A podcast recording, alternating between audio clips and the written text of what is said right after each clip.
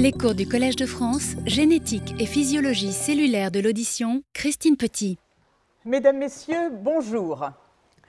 Alors c'est avec un grand plaisir que je vous retrouve pour un cours qui cette année se propose d'examiner comment l'approche génétique du fonctionnement du système auditif, c'est-à-dire l'étude des surdités héréditaires, a été et continue d'être un puissant levier pour accéder à la connaissance des mécanismes moléculaires de l'audition. La plupart des données obtenues à ce jour portent sur la cochlée, l'organe sensoriel de l'audition. Les séminaires qui suivent le cours s'intéresseront, eux, au cortex auditif et principalement à sa plasticité, elle est sollicitée par toute méthode de réhabilitation auditive, celles qui existent aujourd'hui comme celles qui sont en développement, et ceci quelles que soient les stratégies mises en œuvre. Le cours d'aujourd'hui se concentrera sur la transduction auditive, la première étape de la perception auditive. Comme dans tout système sensoriel, cette transduction est assuré par les cellules sensorielles, récepteurs et transducteurs de la stimulation sensorielle, ici des ondes de pression sonore.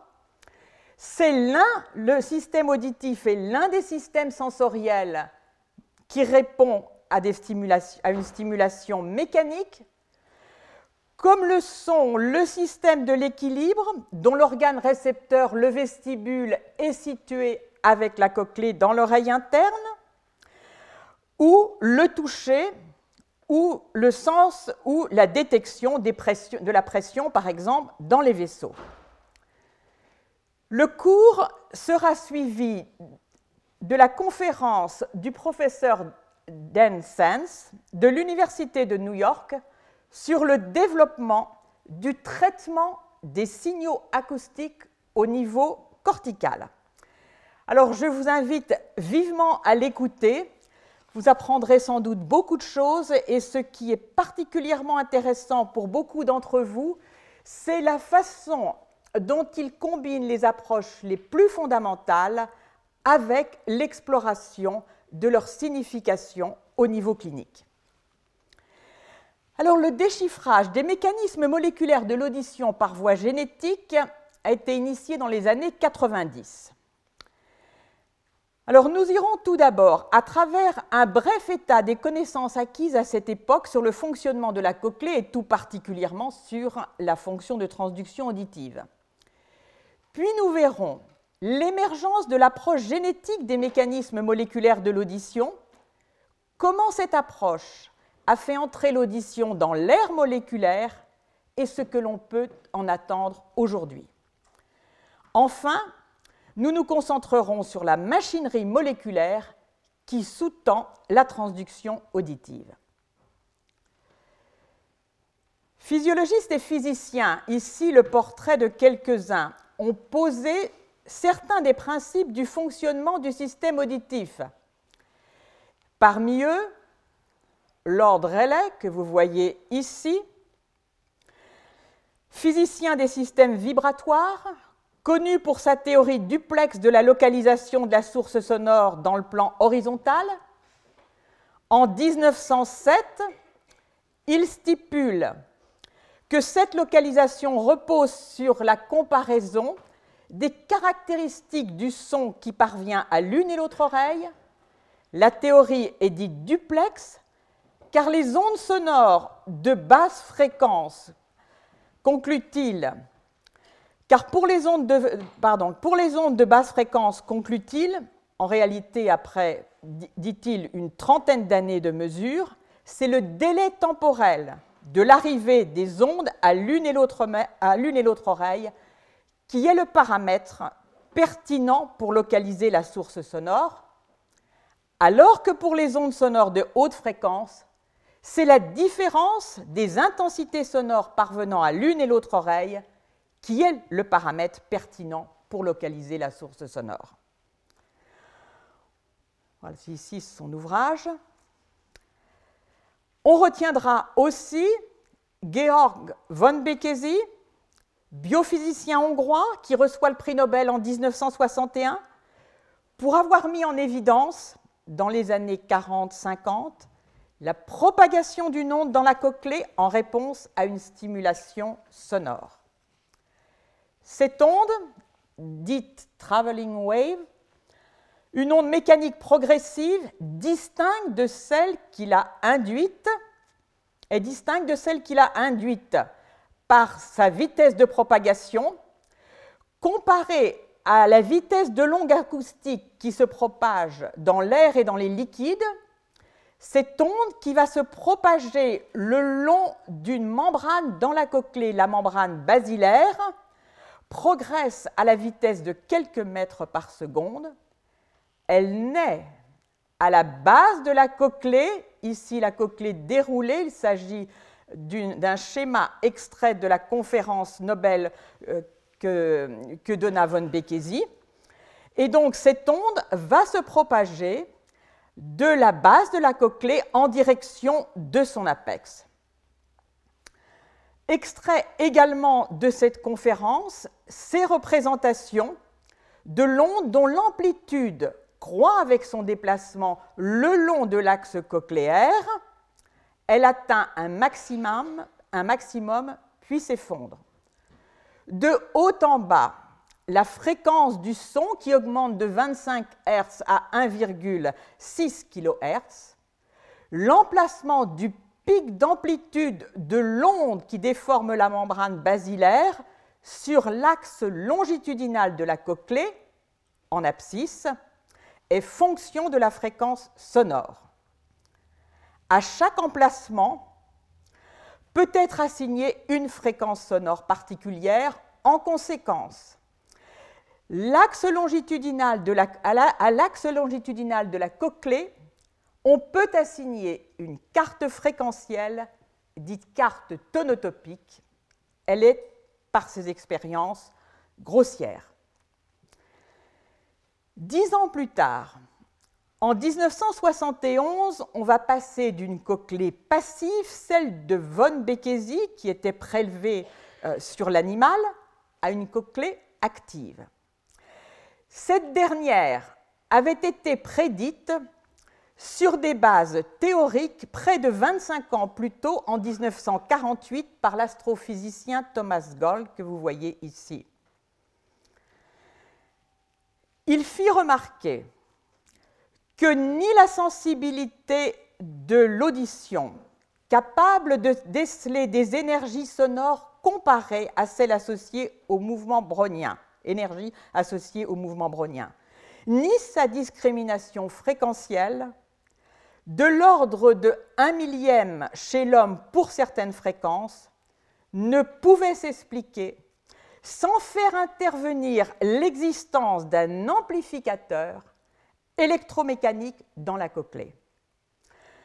En 1971, William Rod met en évidence chez le singe vivant la non-linéarité compressive des vibrations de la membrane basilaire en réponse au son et montre que cette non-linéarité compressive est perdue en post-mortem. Il apporte l'une des premières preuves expérimentales de l'existence d'un processus actif au sein de la cochlée amplifiant les vibrations cochléaires et par sa non-linéarité, son amplification préférentielle des vibrations de la membrane basilaire les plus faibles, il explique la sensibilité de l'audition. Une autre preuve spectaculaire viendra un peu plus tard avec la mise en évidence par David, Kemp en 1978 des émissions auto-acoustiques, les sons produits par la cochlée sont produits par la cochlée en l'absence de stimulation sonore. La possibilité de telles émissions avait été prédite par Gold 30 ans plus tôt comme conséquence de l'existence d'un amplificateur cochléaire. De façon remarquable, il suggérait qu'il devrait apparaître dans la cochlée des auto-oscillations actives dont l'énergie pourrait être en partie rayonnée sous forme d'ondes acoustiques. Gold avait ainsi été conduit à proposer comme test critique de sa théorie la détection d'ondes acoustiques émises par la cochlée dans certaines conditions et qu'il devrait être possible de détecter en plaçant un microphone suffisamment sensible dans le conduit, auditif externe. Il avait bien essayé de détecter ces émissions acoustiques, mais sans succès, 30 ans avant leur démonstration expérimentale par Kemp. Ici, une représentation de la cochlée et dessous une représentation d'une section transversale. Vous voyez ici la cochlée enroulée en deux tours et demi de spire. Dans cette cochlée, vous avez donc trois tubes remplis de liquides qui sont adjacents. L'épithélium neurosensoriel, qui par définition contient les cellules sensorielles, dit organe de Corti, est pris en sandwich entre la membrane basilaire sur laquelle il repose et une membrane acellulaire dite membrane tectoriale. Ici, un schéma d'une partie du neuroépithélium montrant l'existence de deux types de cellules sensorielles dans la cochlée, les cellules ciliées internes organisées en une rangée unique véritables cellules sensorielles, ce sont elles qui transfèrent l'information au cerveau, et les cellules ciliées externes, organisées en trois rangées, dont nous verrons qu'elles ont un rôle critique dans la sensibilité et l'analyse fréquentielle de la réponse cochléaire.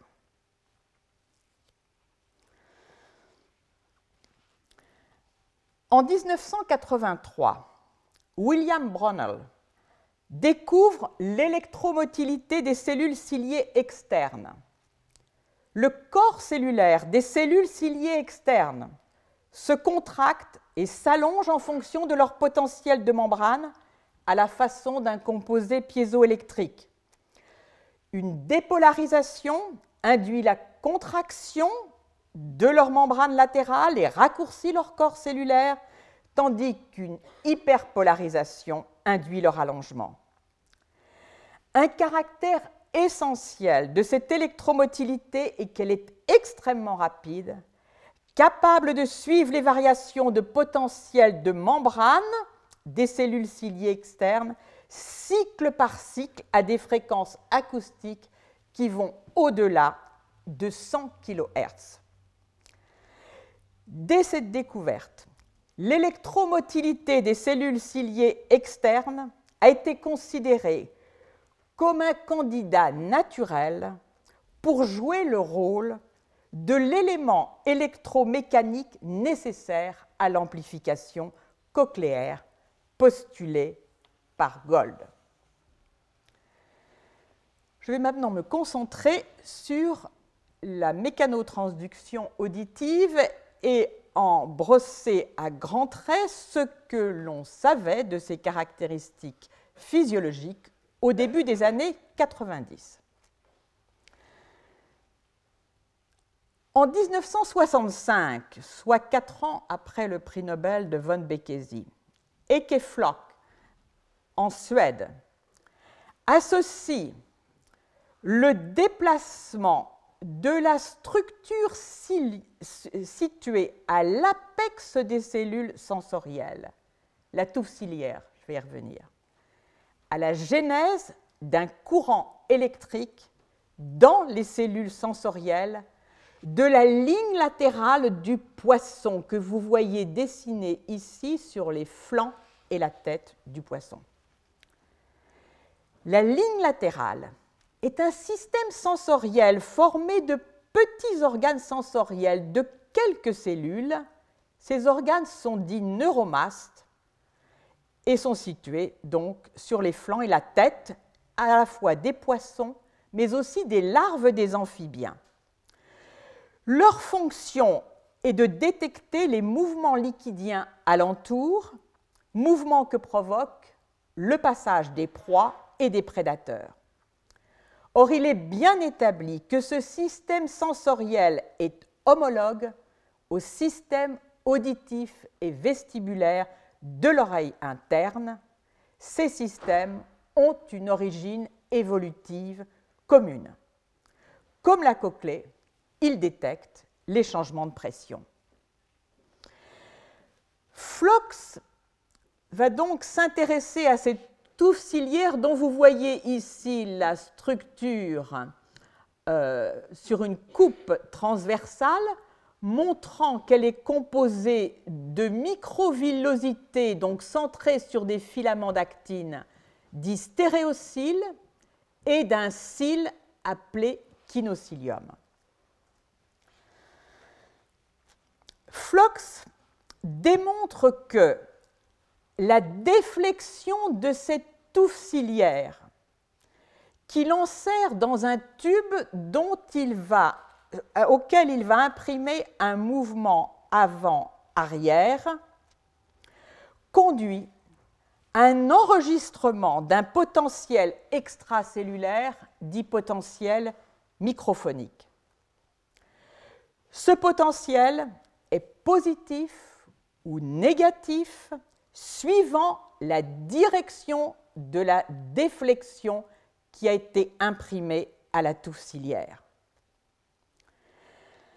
Bien que ces enregistrements des courants de transduction soient indirects, on doit considérer que Flox est le premier qui définit de façon précise la polarité fonctionnelle de la touffe ciliaire en relation avec sa polarité morphologique qui est définie par l'emplacement de son kinocyle. En enserrant la touffe ciliaire dans un tube et en lui imprimant donc ce mouvement de déplacement avant-arrière régulier, il voit apparaître des courants tantôt positifs, tantôt négatifs en fonction de la déflexion de la touffe ciliaire. Positif lorsque la déflexion a eu lieu dans la direction du kinocyle, négatif dans le sens opposé.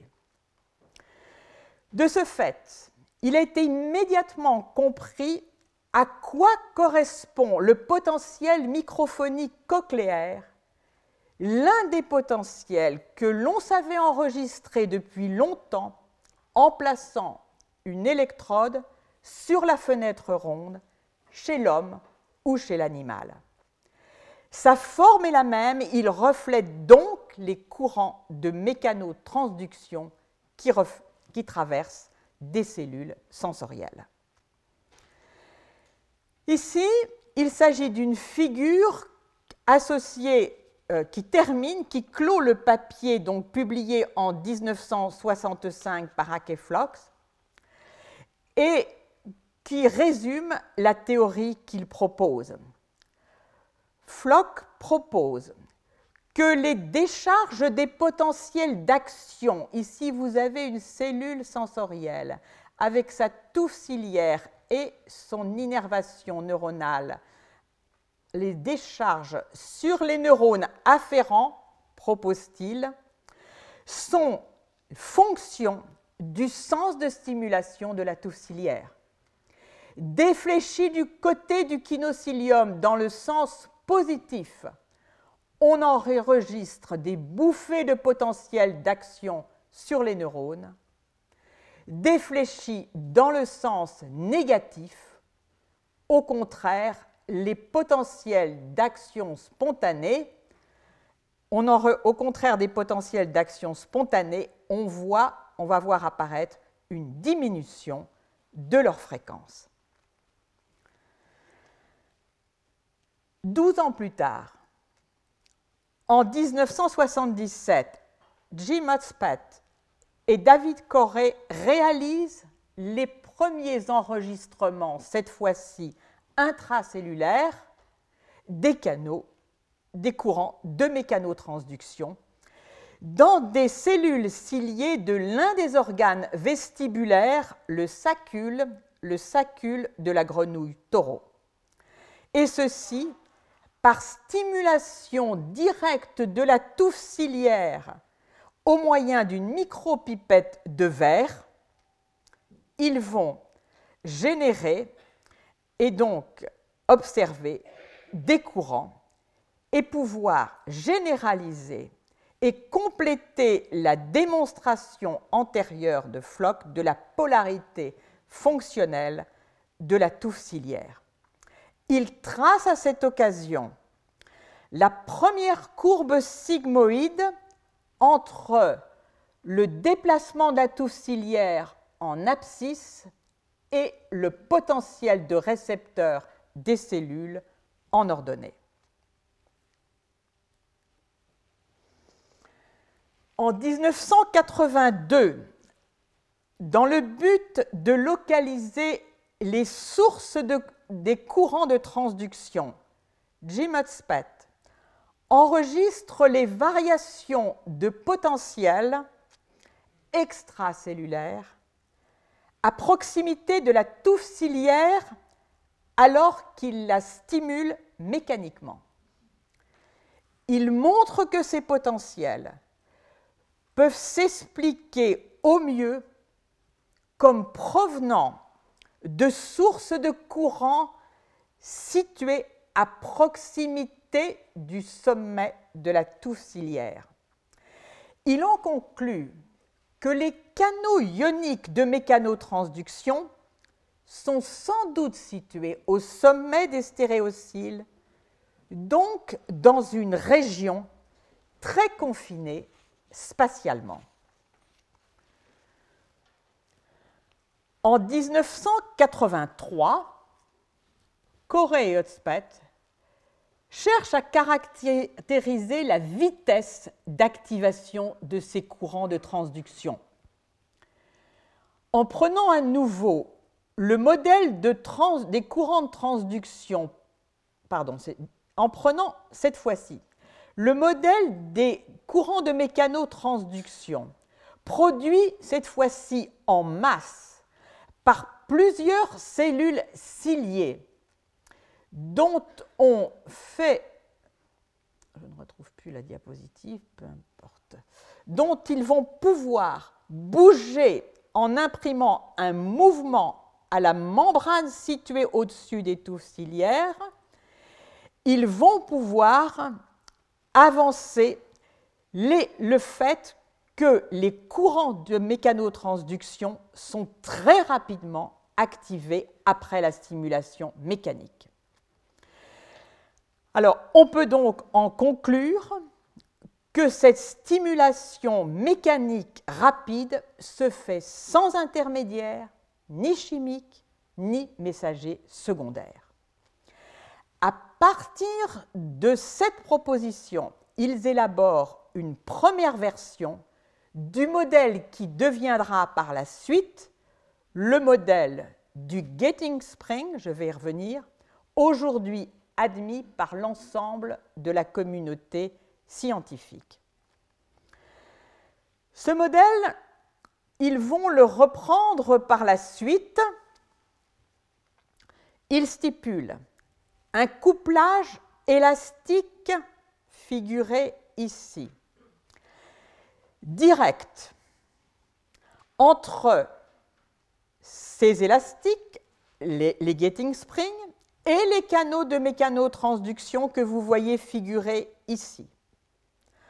On s'attend, dans ces conditions, à un effet réciproque, c'est-à-dire que l'énergie emmagasinée lors de la fermeture du canal puisse être transmise réciproquement au getting spring. Autrement dit, on s'attend à ce que les courants de transduction et la modulation rapide des propriétés biophysiques de la touffe ciliaire soient associées. La confirmation expérimentale de cette hypothèse a été obtenue en 1988 dans un travail de Jonathan Ashmore et Jim Hotspett. Il montre qu'une augmentation de 40% de la compliance, traduisez l'inverse de la raideur, de la touffe a lieu lorsque les canaux de transduction sont dans un état d'activation, c'est-à-dire sont ouverts. À gauche, vous voyez ici la variation de la raideur instantanée de la touffe en fonction du déplacement qui lui est imprimé. Elle passe par un minimum pour un déplacement dont vous voyez ici la taille. À droite, on est illustré la variation du potentiel de récepteur en ordonnée en fonction du déplacement.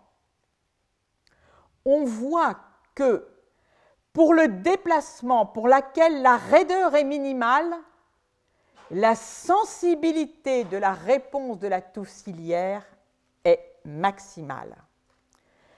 Ces observations sont en parfait accord avec les prédictions du modèle du Getting Spring. Il reste cependant un vide à combler de taille, l'identification de l'élément ou des éléments structurels qui jouent le rôle des Getting Spring. Autre découverte majeure qui précède la mise en évidence de ce qui, ce qui, recevra le nom de Getting Compliance, c'est la découverte en 1984 de ce lien que vous voyez ici en microscopie électronique à balayage, qui lie le sommet d'un stéréocyle au, au côté du stéréocyle immédiatement adjacent qui est plus grand que le premier. Ce lien, c'est le tip link qui en français est traduit par lien de bout de cils. Vous en voyez une version plus actualisée ici publié par Béchara Cachard en l'an 2000. Ici, la touffe une touffe ciliaire des mammifères, avec ces stéréocils microvillosités que nous avons vus tout à l'heure au sommet des cellules des neuromasses de la ligne latérale. Ici, elles sont organisées soit en V, soit en U, en trois rangées de taille croissante. Le tip link lie l'apex des stéréociles de la petite ou de la moyenne rangée au stéréocyle adjacent de la rangée supérieure. Le rôle critique des tip links dans la transduction mécanoélectrique va être établi en 1991. Il est mis en évidence par le fait que l'intégrité de ce lien est nécessaire à la mécanotransduction. Les expériences reposent sur l'application d'un chélateur du calcium, le BAPTA, dont l'effet est de rompre l'intégrité du tip link. La rupture de ce tip link entraîne la perte de la mécanotransduction lorsque la touffe ciliaire est défléchie dans le sens positif. La question qui est posée depuis les années 80 est celle de l'emplacement précis des canaux de mécanotransduction. Alors je passe maintenant à l'approche génétique.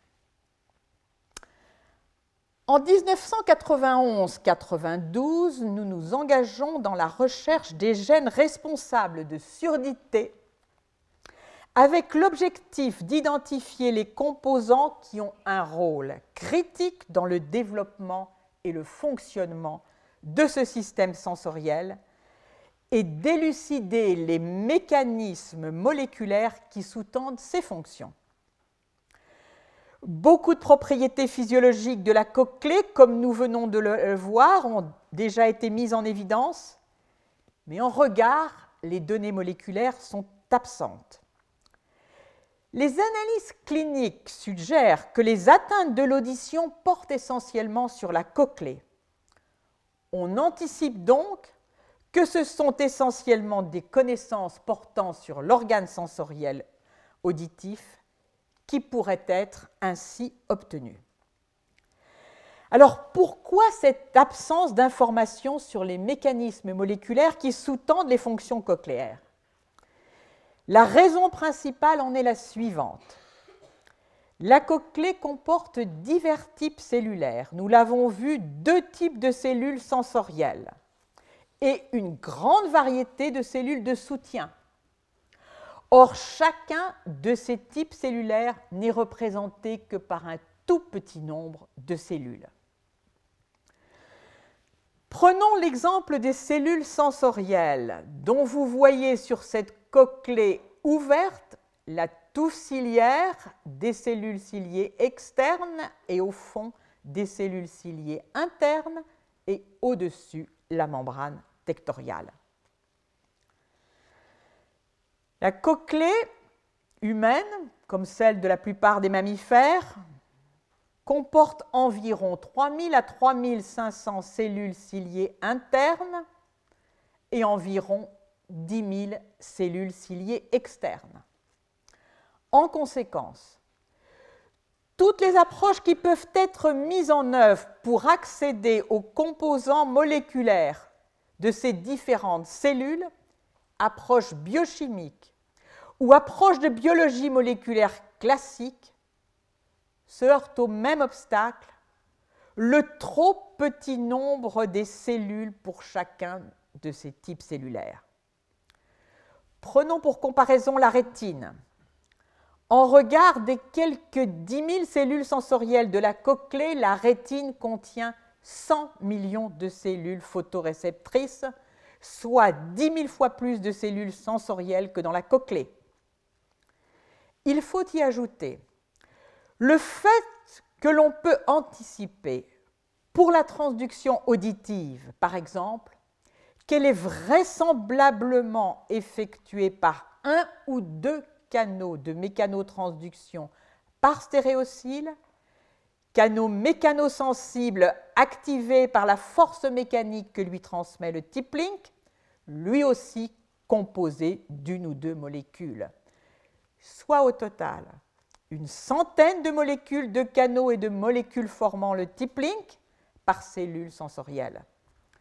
En regard, dans chaque photorécepteur, le signal lumineux est perçu par la rhodopsine dont on compte 100 millions de molécules par photorécepteur, par bâtonnet soit un million de fois plus de molécules par cellule sensorielle impliquées dans la transduction visuelle que dans la transduction auditive.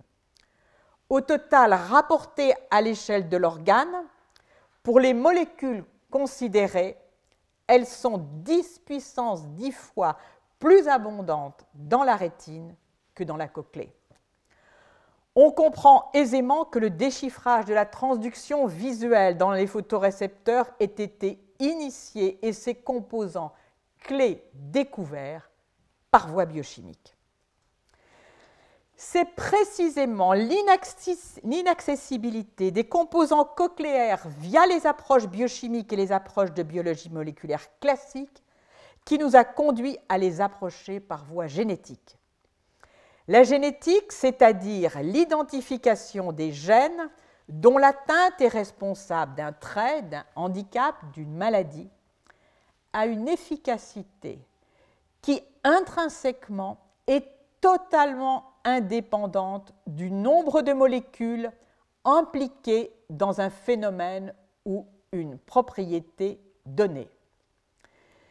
N'y aurait-il, situation d'école, qu'une seule molécule dont le rôle est crucial dans une cellule, on peut y accéder par voie génétique, c'est-à-dire en identifiant le gène qui la code? Il permet d'en déduire la séquence de la protéine correspondante.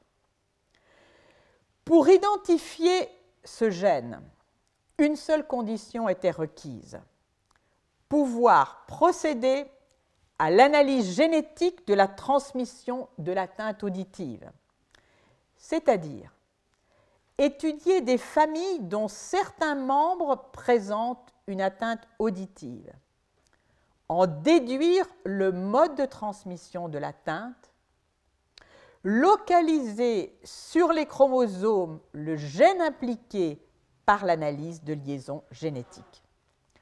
Je n'entrerai pas dans le détail de cette analyse.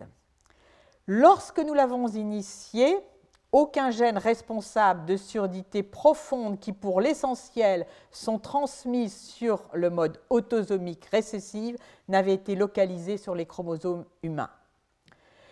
Ceci pouvait traduire une possible hérédité complexe de ces formes de surdité. Ce n'est pas le cas. Elles sont monogéniques, c'est-à-dire que chacune d'elles est due à l'atteinte d'un seul gène. En réalité, cette situation traduisait les difficultés spécifiques que rencontre l'analyse génétique des surdités. La principale est de nature socioculturelle. Dans les pays développés, les enfants sourds profonds fréquentaient des écoles spécialisées. Je parle au passé car l'implantation cochléaire fait reculer la nécessité d'une éducation spécialisée pour ces enfants. De ce fait, la fréquence des unions entre personnes malentendantes était élevée et la fréquence des unions entre personnes dont les parents sont malentendants l'était aussi. Dans les familles formées, plusieurs gènes de surdité pouvaient alors être transmis dont on était incapable de suivre la transmission de génération en génération parce que l'on ne savait pas distinguer sur des critères cliniques les formes de surdité héréditaire dues à l'atteinte de gènes différents. À l'époque, les exposés de génétique médicale présentaient régulièrement des tracés de pédigrés de familles avec quelques membres atteints de surdité, une surdité dont on ne pouvait tracer la transmission, établir le mode de transmission, et le commentaire du présentateur concluait à l'impossibilité de procéder à une analyse génétique dans de telles familles. Il s'agissait de familles vivant dans euh, des pays développés et son analyse était exacte. Il fallait donc s'affranchir de ces difficultés de l'analyse génétique, le problème étant celui de la contribution de plusieurs gènes à la surdité observée dans les familles. La solution a consisté à étudier des familles malentendantes vivant dans des isolats géographiques. Ces isolats ont en règle générale été fondés par un petit nombre d'individus. En conséquence, la probabilité d'une atteinte génique unique à l'origine de la surdité chez tous les membres d'une famille donnée atteint d'une surdité était, est très élevée. C'est grâce à un réseau de collaboration que nous avons pu établir avec des collègues généticiens, ORL, audiologistes, de pays dans lesquels l'isolement de certaines populations se maintenait et grâce à la collaboration de nombreuses familles atteintes de surdité sévère ou profonde vivant dans ces régions, que nous avons pu localiser sur les chromosomes humains les deux premiers gènes responsables de surdité profonde chez l'enfant en 1994. L'accès aux gènes responsables de surdité devenait possible. Cette stratégie, preuve de son efficacité, s'est répandue très rapidement. Principalement, ce sont principalement des collègues américains, mais aussi européens et israéliens qui se sont engagés dans cette démarche. Et pour les collègues américains, ils ont souvent développé des collaborations avec l'Inde et le Pakistan. En choisissant de nous concentrer, alors vous voyez ici, je remonte cette diapositive et je vais y revenir, nous sommes ici dans le sud de la Tunisie. En choisissant de nous concentrer sur les surdités profondes et congénitales, nous avions l'assurance d'avoir affaire à des surdités neurosensorielles, c'est-à-dire qui touche le système sensoriel lui-même et non à des surdités de transmission portant sur l'oreille externe ou moyenne. Pour la plupart, elles touchent la cochlée, comme je l'ai dit. Le caractère congénital de ces surdités indiquait qu'elles étaient vraisemblablement en rapport avec l'atteinte de composés essentiels aux fonctions cochléaires. La surdité congénitale profonde, donc, est presque exclusivement transmise sur le mode autosomique récessif. C'est illustré ici sur ce large pédigré. Deux, familles consanguines. Ici, il s'agit d'union entre des cousins soit germains, soit des cousins issus de germains. Les parents entendent normalement. Le symbole ici euh, de carrés et de ronds noirs indique la surdité profonde dans la descendance. Les enfants qui sont sourds profonds ont reçu de chacun des parents la mutation qu'ils portent sur l'un des deux allèles du gène responsable de surdité. En raison de l'atteinte sur un seul allèle dans cette forme de surdité autosomique récessive, les parents entendent normalement, mais les enfants qui ont reçu l'allèle affecté du père comme de la mère, eux, sont sourds profonds. À vrai dire, nous ne disposions d'aucun test audiométrique, on peut le dire aujourd'hui, c'est par la mutité totale de ces enfants que nous pouvions conclure à leur surdité profonde après une simple vérification, comme vous le voyez ici, de l'état des tympans. Inutile de dire que ce travail de terrain a été considérable et que sans l'engagement de nos collègues et amis des divers pays que je vais rementionner, Tunisie nord et sud, Moyen-Orient, au Moyen-Orient, Liban, Jordanie, puis Iran et récemment Algérie, Maroc euh, et aussi en Afrique subsaharienne, Mauritanie, rien de tout cela n'aurait été possible.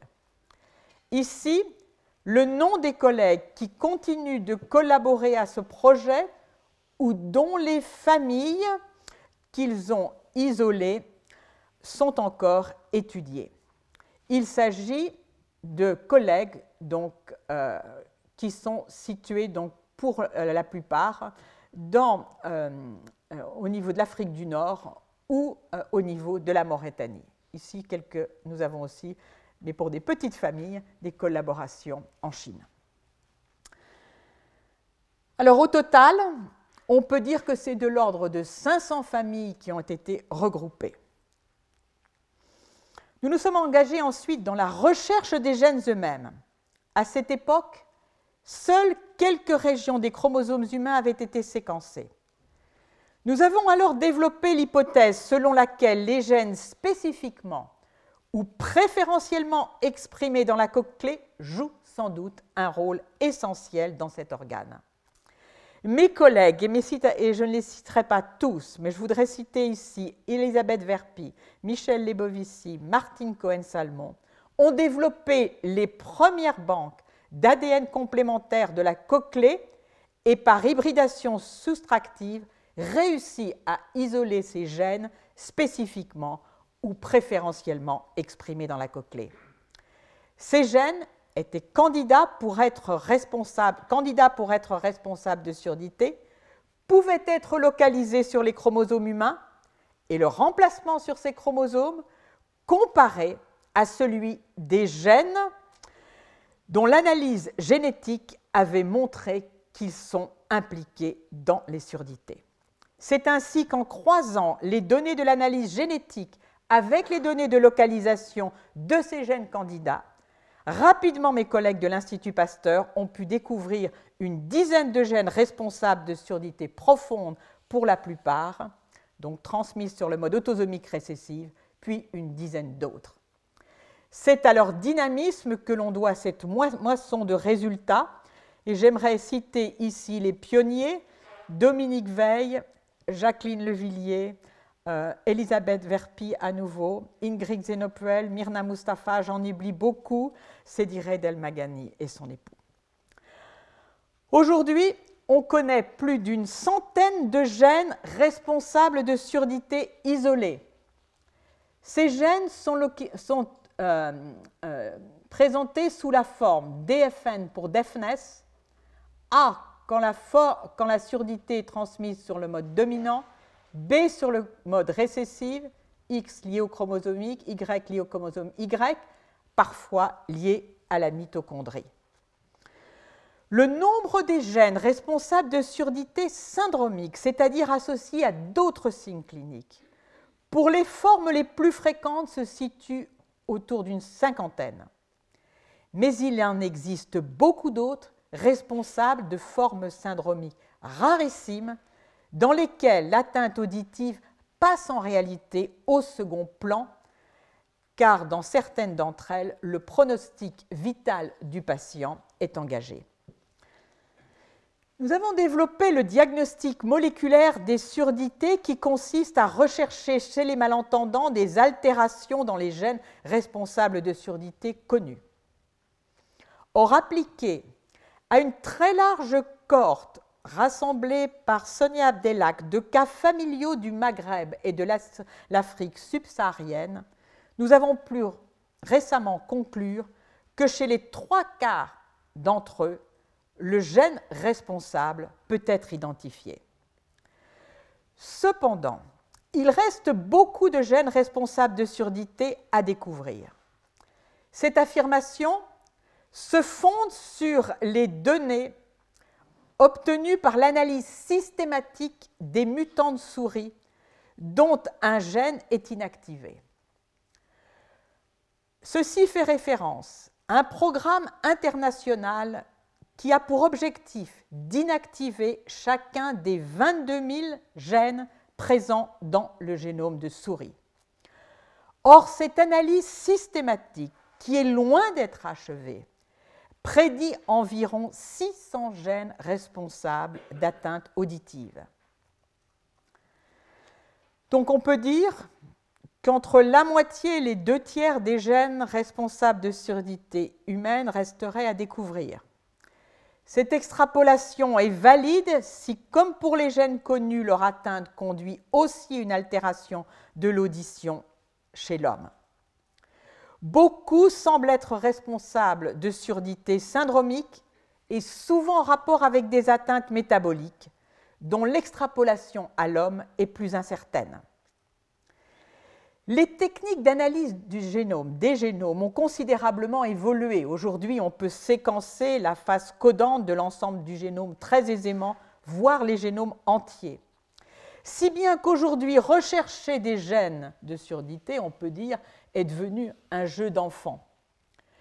Sauf que, sauf que les gènes qui restent à découvrir sont responsables de formes rares, voire très rare, de surdité, pas seulement dans les pays occidentaux, mais dans d'autres régions du globe qui ont été très largement explorées.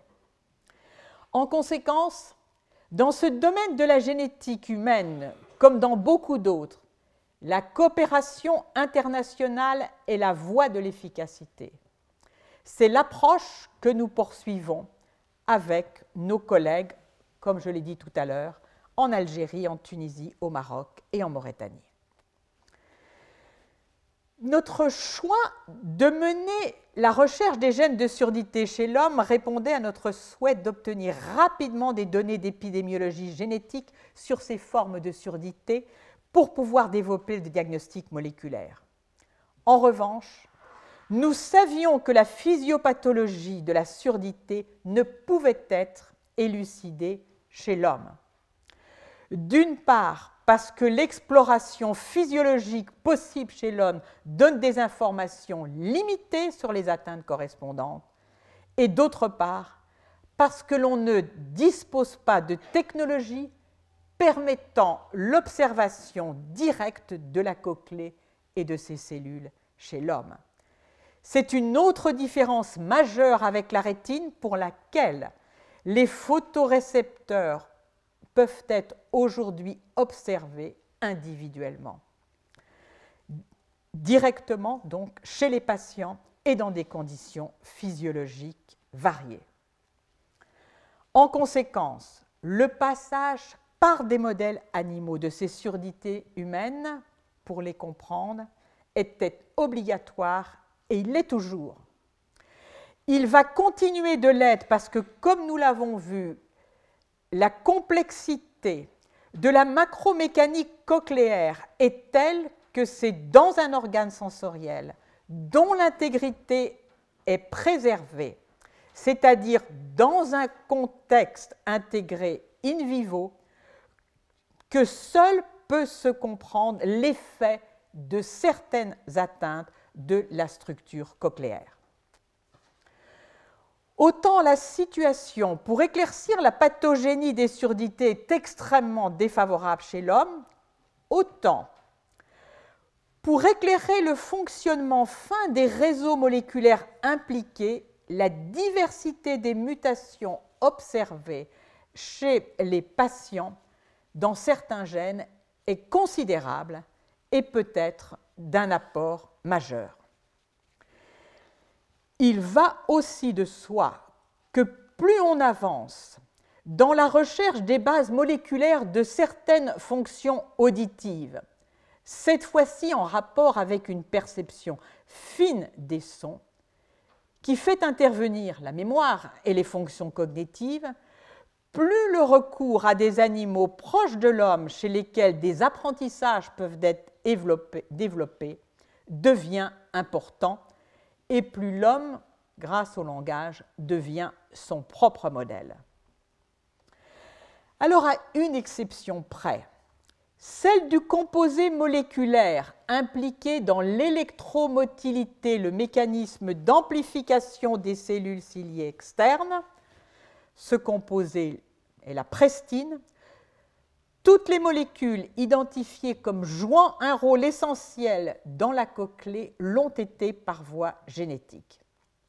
Et ceci vaut en premier lieu pour la machinerie moléculaire de transduction auditive. J'aborde maintenant le déchiffrage de la machinerie de transduction auditive. Dans une vision simplifiée à l'extrême, ici schématisée par la représentation des stéréociles, un stéréocyle par rangée, on peut dire que, donc, comme nous l'avons vu, l'ouverture des canaux de mécanotransduction, ici en rouge, dépend des forces mécaniques qui lui sont transmises par le tip-link. Ce canal est un canal cationique dont l'affinité est maximale pour les cations divalents, maximale pour le calcium. Sa conductance élémentaire est considérable chez la souris de 180 picosiemens pour les cellules ciliées internes, voire davantage dans certaines autres estimations. Elle est de 60 à 110 picosiemens dans les cellules ciliées externes et elle varie le long de l'axe tonotopique. Elle est plus élevée dans les cellules ciliées externes de la base de la cochlée qui répondent aux hautes fréquences que dans celles qui répondent aux basses fréquences à l'apex de la cochlée. L'activation de ce canal, nous l'avons vu, est rapide. Elle implique le tip link. Nous verrons la semaine prochaine comment a été montrée la localisation du canal de mécanotransduction par Marilyn Berg et Robert Fetty-Place. Si l'intégrité du tip link, nous l'avons vu, est rompue par des chélateurs du calcium, BAPTA et EGTA, la transduction cesse. Au repos, il existe une tension dans la position de repos de la touffe ciliaire dans le tip link. Nous la reverrons, elle est sans doute maintenue par des moteurs moléculaires de type myosine. Ici, vous voyez schématiser le tip link qui s'étend du sommet des stéréociles au côté du stéréocyle adjacent le plus proche appartenant à une rangée dont les stéréociles sont plus longs.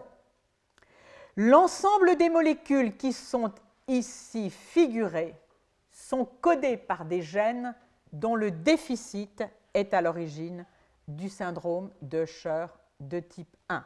Je vais y revenir. Le syndrome de Usher est une atteinte héréditaire. C'est l'atteinte héréditaire la plus fréquente qui porte à la fois sur l'audition et la vision. On en distingue trois types cliniques.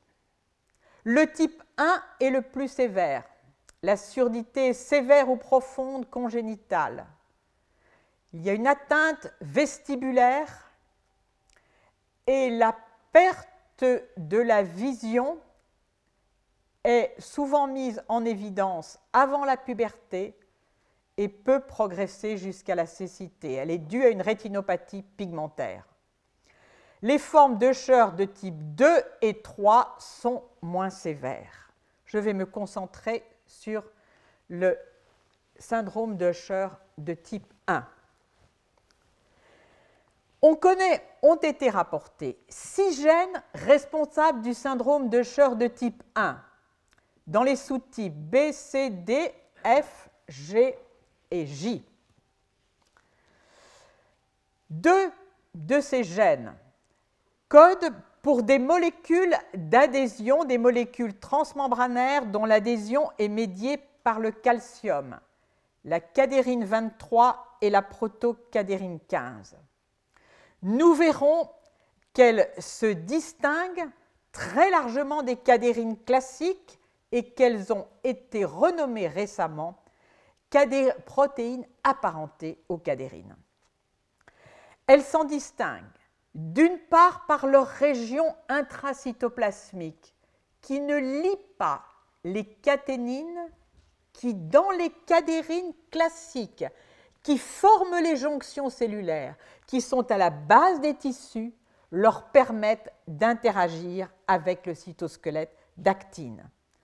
En revanche, l'une et l'autre, et ceci est vrai pour les autres molécules de type Usher 1, sauf la myosine θ, leur extrémité C-terminale se termine par un motif de euh, consensus de liaison au domaine PDZ. Elles se distinguent aussi, comme nous le reverrons, des cadérines classiques par leur long domaine extracellulaire fait de 11 répétitions cadérines pour la protocadérine 15 et de 27 pour la cadérine 23. Deux molécules d'échafaudage moléculaire sous-membranaire sont codées par ces gènes défectueux dans le syndrome de de type 1. La molécule dite sens, qui est composée de quatre répétitions de type ankyrine, et la molécule harmonine, formée de domaines PDZ. Vous voyez immédiatement l'évocation possible d'une liaison à ces molécules consensus de liaison qui portent un consensus de liaison, qui, sont, qui porte un motif de euh, consensus de liaison au domaine PDZ. Donc l'harmonine formée de différents domaines PDZ, la myosine θ qui est un moteur moléculaire, c'est la source la plus fréquente du syndrome de Usher, aussi bien dans les pays occidentaux qu'au Maghreb, 70% des formes du syndrome de Usher de type 1 sont en rapport avec l'atteinte du gène qui code pour la myosine CETA. CYP2 a une situation un peu particulière. Cet acronyme désigne des protéines qui, d'une part, lient les intégrines, qui sont aussi des molécules d'adhésion, et lient aussi le calcium. CYP2 est l'un des membres d'une famille de protéines qui en comporte quatre et qui est caractérisée par des domaines dits EF hand qui lie le calcium, change de configuration sous l'effet de cette liaison calcique et médie ainsi la signalisation calcique intracellulaire. Pour sûr, l'atteinte de ce gène est responsable de surdité isolée transmise sur le mode autosomique récessif, dit DFNB 48. Ce gène a été décrit comme responsable du syndrome de de type 1, mais ceci demande à être confirmé. Les collègues ont isolé 4 des 5 gènes confirmés responsables du syndrome de de type 1. À l'exception de la myosine et de sens, tous les, autres gènes codent pour plusieurs isoformes protéiques.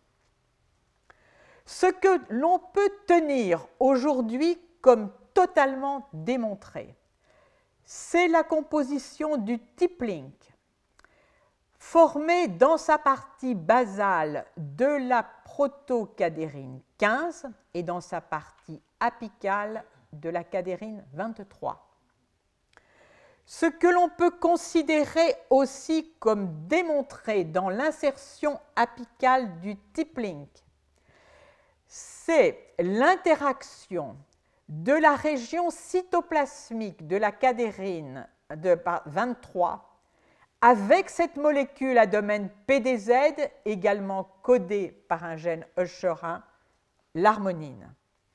Ce que l'on peut considérer aussi comme établi, c'est la présence dans ce complexe apical, mais peut-être ailleurs aussi, d'une autre molécule codée par les gènes Usher1, sens qui maintient le type link et qui appartient donc à ce complexe de mécanotransduction.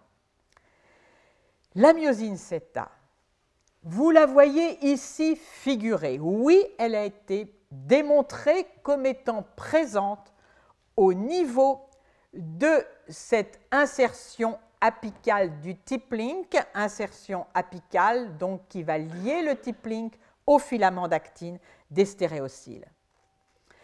Mais en réalité, la myosine CETA est présente tout le long du stéréocyle et alors qu'elle pourrait être impliquée dans la tension de repos qui s'exerce sur le type link, il est difficile d'établir cette conclusion pour la raison suivante.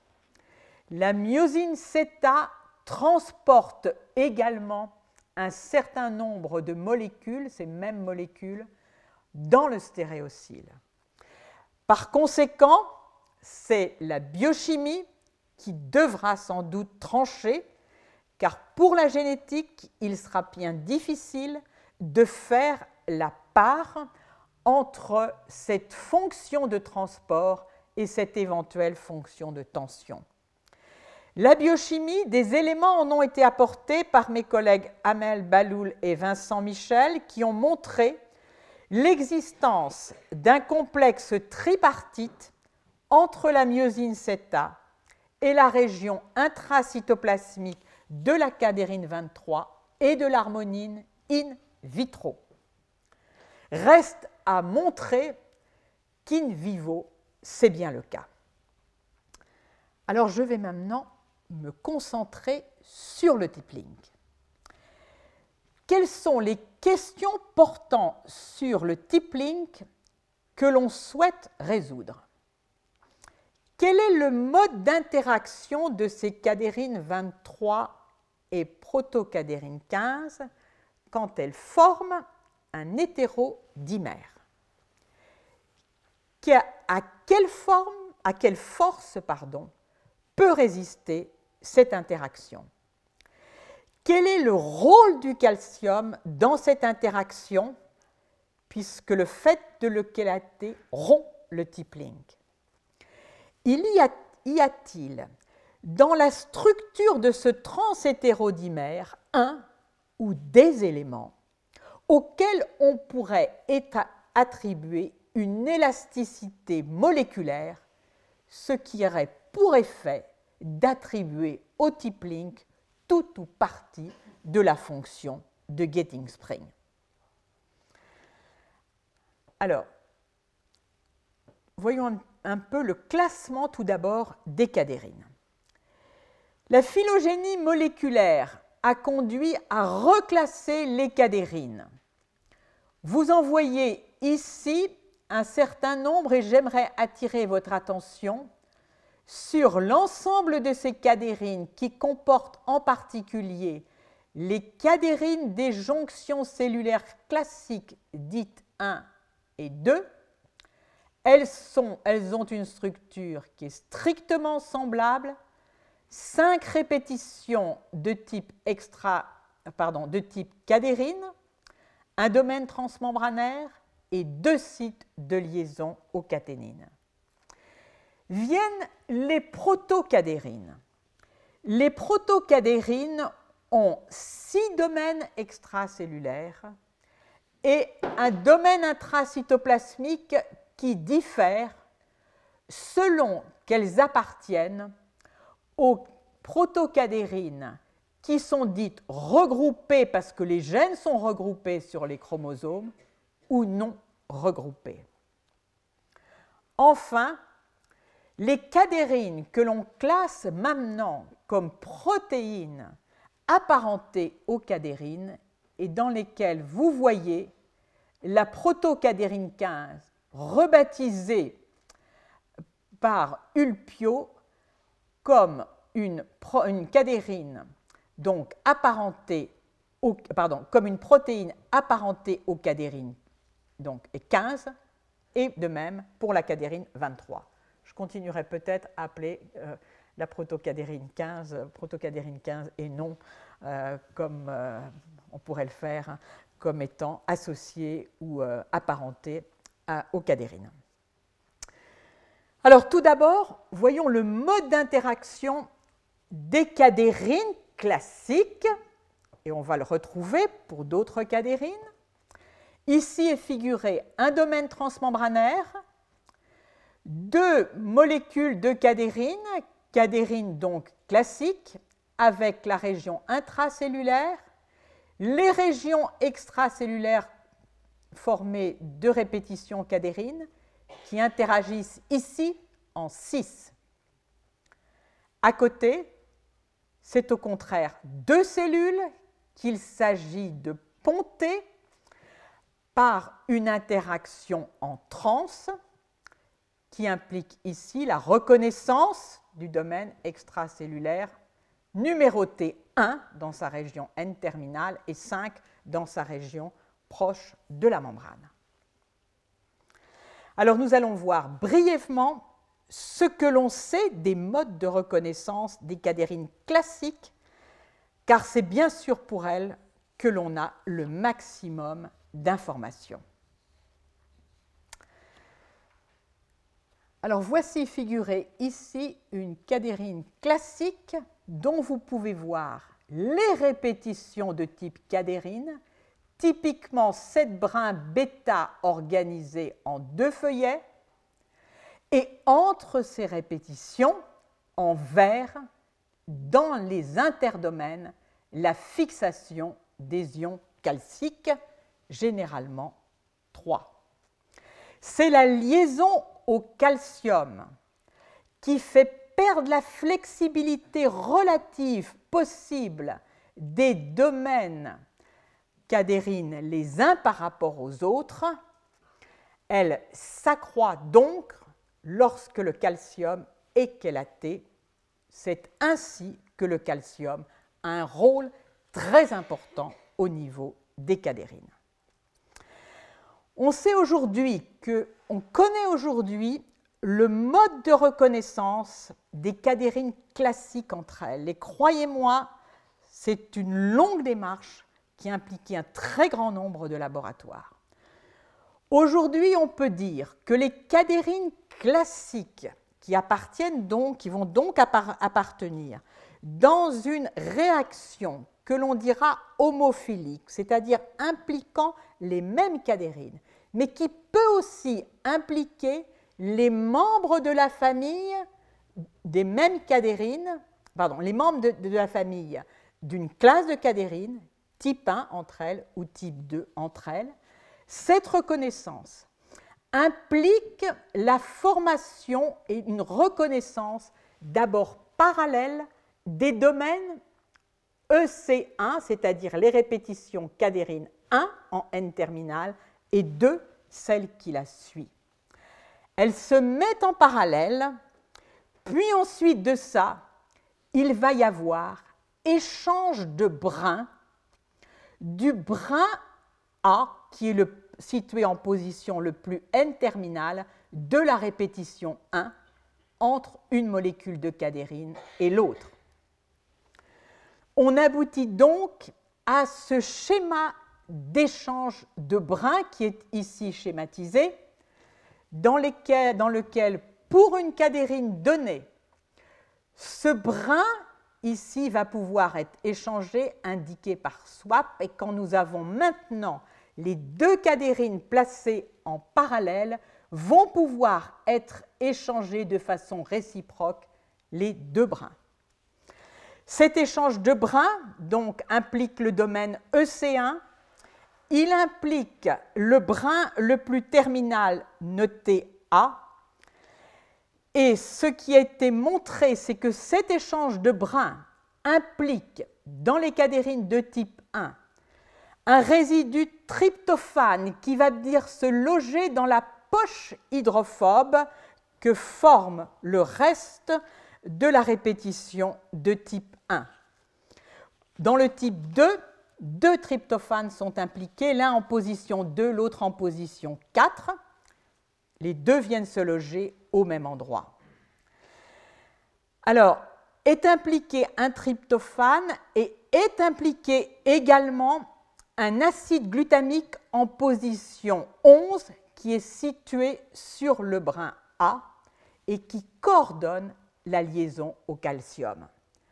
En réalité, le modèle proposé suppose que, grâce à la liaison au calcium, se crée une tension sur le brin A entre les positions du tryptophane et celle de l'acide glutamique, qui est telle que ce brin va être éjecté, permettant donc la formation de ce pont.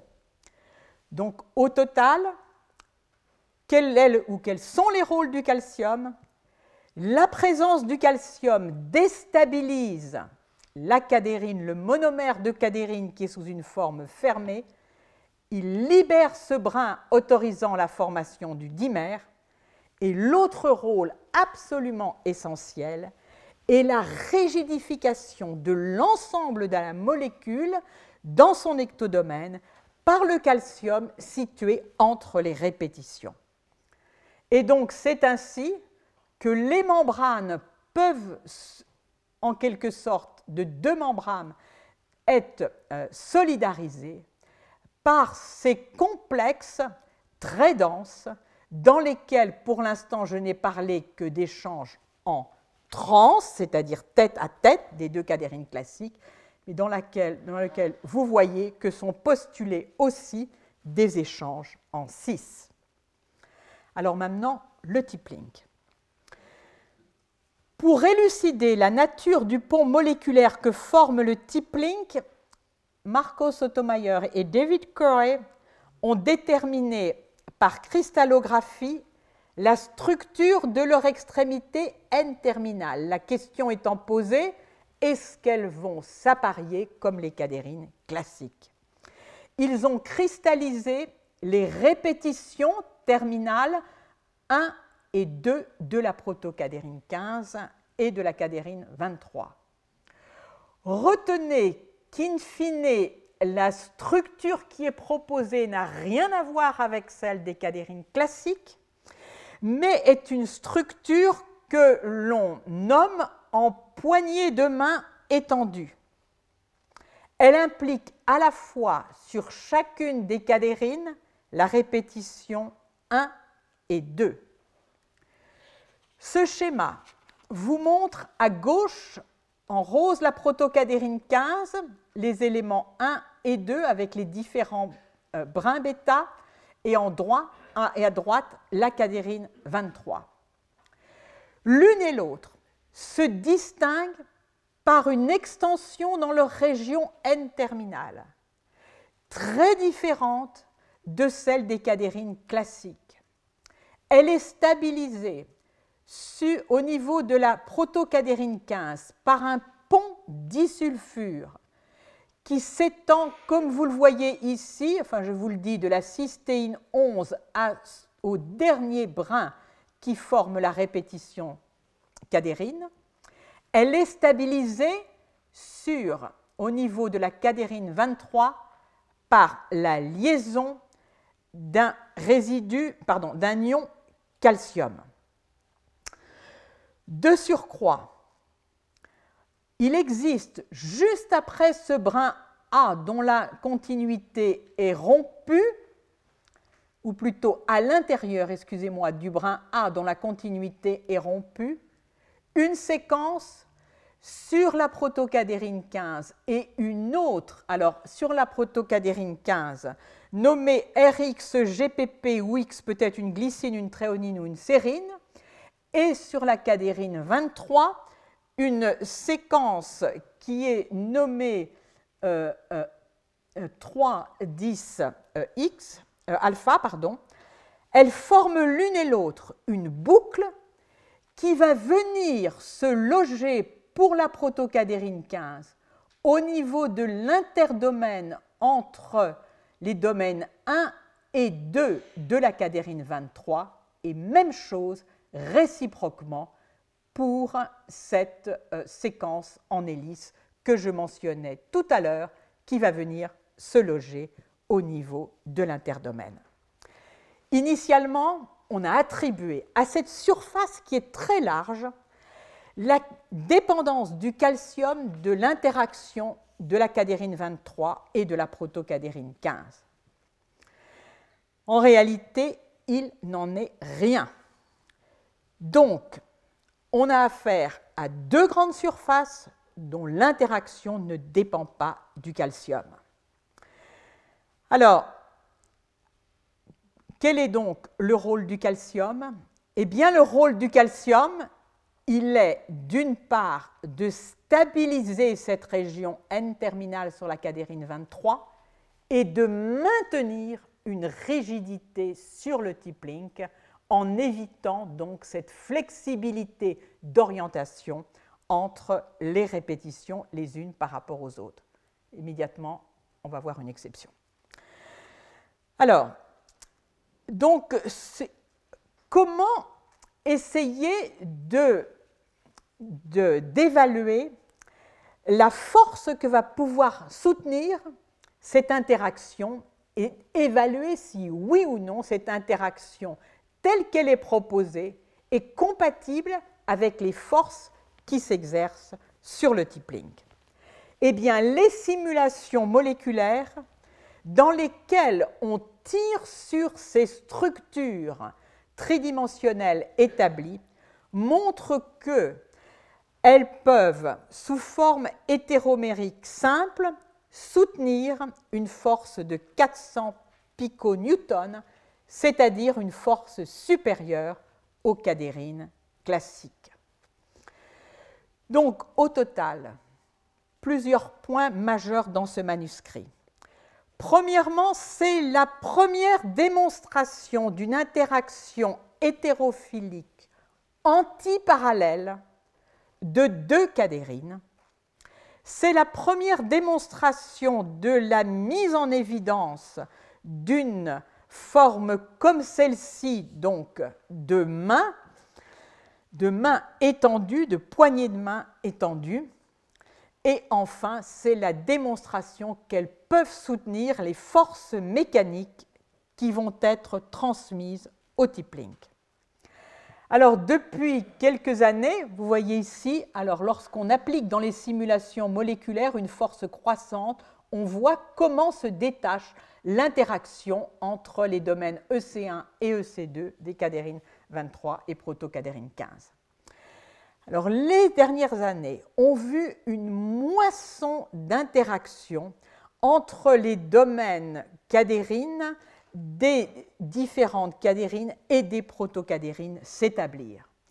Ainsi, on doit perdre l'image que j'ai présentée au départ la conserver pour les cadérines classiques, mais mettre en perspective la variété des interactions qui sont possibles. Ici, pour les protocadérines, elles sont considérables, impliquant parfois les domaines 1 à 4, impliquant parfois des régions euh, plus restreintes. Ce sont des interactions parallèles ici pour les domaines EC2 et EC3 ou antiparallèle, ici, comme l'a montré à nouveau Sotomayor pour la protocadérine 19. Ce qui veut dire que l'on s'achemine vers des euh, connexions membranaires qui impliquent non plus le schéma que je montrais tout à l'heure pour les cadérines classiques, mais un schéma beaucoup plus complexe d'interaction ici pour les protocadérines. Alors le type link véhicule des forces qui contrôlent l'ouverture et la fermeture du canal de mécanotransduction sensorielle. L'ouverture implique, nous l'avons vu amplement, le transfert des forces mécaniques générées par le son et implique, d'après le modèle du Getting Spring, une certaine élasticité. Cette élasticité peut être due au type link lui-même ou à tout autre élément placé en série. Alors, on sait que après l'ouverture du canal de mécanotransduction électrique, par ce lien élastique, des courants de transduction diminuent en deux phases, une adaptation rapide et lente. Mais les mécanismes qui sous-tendent ces adaptations sont mal connus. Dans un article récent, à nouveau de Sotomayor et David Corey, publié donc euh, cette année dans Nature Communication. C'est l'élasticité possible du type link dans sa partie basale, c'est-à-dire au niveau de la protocadérine 15 qui a été explorée. Nous l'avons vu. Ce sont les ions calciques liés entre les domaines des répétitions cadérines qui fournissent la rigidité des cadérines de telle sorte que donc la flexibilité soit très largement amoindrie entre les répétitions cadérines. Mais cette flexibilité, s'il n'y a pas de liaison calcique, pourrait donner lieu à une élasticité. L'analyse de la séquence de la cadérine 23 n'a fourni aucune indication pour des interdomaines qui ne liraient pas le calcium. En revanche, celle de la protocadérine 15 montre la présence de tels interdomaines ne liant pas le calcium. Dans ce manuscrit, est rapporté le fait qu'entre l'interdomaine de la protocadérine 15 liant la répétition ici de type 9 et 10, il n'y a pas de site de liaison consensus au calcium. Et ce trait est conservé à travers l'évolution. La cristallographie réalisée montre qu'il se forme un coude entre cette répétition 9 et 10. On retrouve donc cette flexibilité avec à l'intérieur une structure qui a été euh, dite en L, deux boucles tout à fait spécifiques. Ce n'est pas la première fois que pour des interdomaines dépourvus de sites de liaison au calcium, on peut montrer des organisations structurales spécifiques. Ceci a été montré également pour la cadérine de drosophile, mais c'est une structure en V qui est formée, et euh, également a été montré pour la T-cadérine, et c'est une structure en U qui est formée. La simulation moléculaire montre que cette séquence de liaison a une structure stable en solution et que les rares transitions qui sont observées vont vers d'autres états qui ont des courbures très semblables. La simulation moléculaire, en, appliquant des forces d'étirement sur cette séquence des répétitions 8 à 10, montre que l'on peut relaxer cette structure en elle. La question est quelle est la pertinence de la relaxation due à l'étirement de cette structure, c'est-à-dire de sa linéarisation possible par rapport à la fonction de getting spring du tippling. Pour qu'elle soit pertinente, il faut qu'elle apparaisse pour des tensions supérieures à la tension de repos qui s'exerce sur le tippling, comparable à celle qui s'exerce lorsque la touffe ciliaire est défléchie. Ces tensions, alors leur estimation est assez variable euh, d'un auteur à l'autre, mais on passe, en règle générale, on peut aller jusqu'à 30 piconewtons, voire euh, une centaine de piconewtons. En tout état de cause, la tension de repos, il semble, mais ceci reste à confirmer, qu'il y ait un accord sur sa valeur se situant autour de 10 piconewtons. Ce qui est observé, c'est que la relaxation n'est obtenue de ce coude, n'est obtenue par les simulations que si on applique une force supérieure à 10 piconewtons. Donc, cette séquence dépourvue de liaison adhésion calcique, donc non rigide ayant une forme de T, pourrait participer à l'élasticité du type link. Il en existe une autre sur cette même protocadérine 15 située entre les répétitions 5 et 6. Pour autant, les simulations montrent que l'élasticité que l'on peut leur attribuer ne peut pas rendre compte de l'ensemble de l'élasticité du type Link. Donc il reste à trouver d'autres molécules, d'autres composés dont l'élasticité pourrait rendre compte du getting spring et qui viendront sans doute s'ajouter à cette élasticité prédite du tippling. Alors, je crois que je vais devoir euh, arrêter là. Pour la semaine prochaine, un long programme que je ne pouvais pas traiter dans une heure et demie de cours, c'est le canal de mécanotransduction. Et bien dans tout système sensoriel, sa découverte, c'est simple, c'est le Graal. Donc vous imaginez la compétition, je retracerai une vingtaine d'années de compétition brièvement avec des candidats qui ont tous été invalidés les uns après les autres, jusqu'à celui qui demeure, non totalement prouvé, mais un très bon candidat, que j'évoquerai la semaine prochaine. Je vous remercie de votre attention. Retrouvez tous les contenus du Collège de France sur www.colège-2-france.fr.